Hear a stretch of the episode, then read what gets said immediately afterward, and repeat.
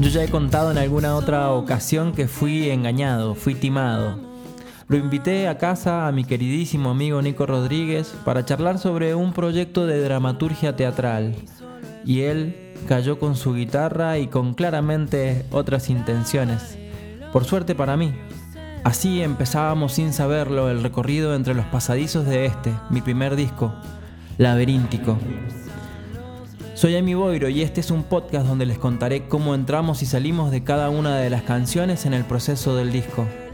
Por qué están habitadas por los personajes de la mitología y de cómo mutaron y se transformaron a partir de que cada música le puso su arte a cada una de estas obras en el proceso de grabación.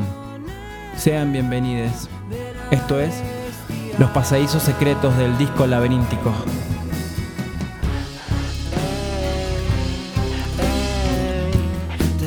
Estoy tendiendo un hilo.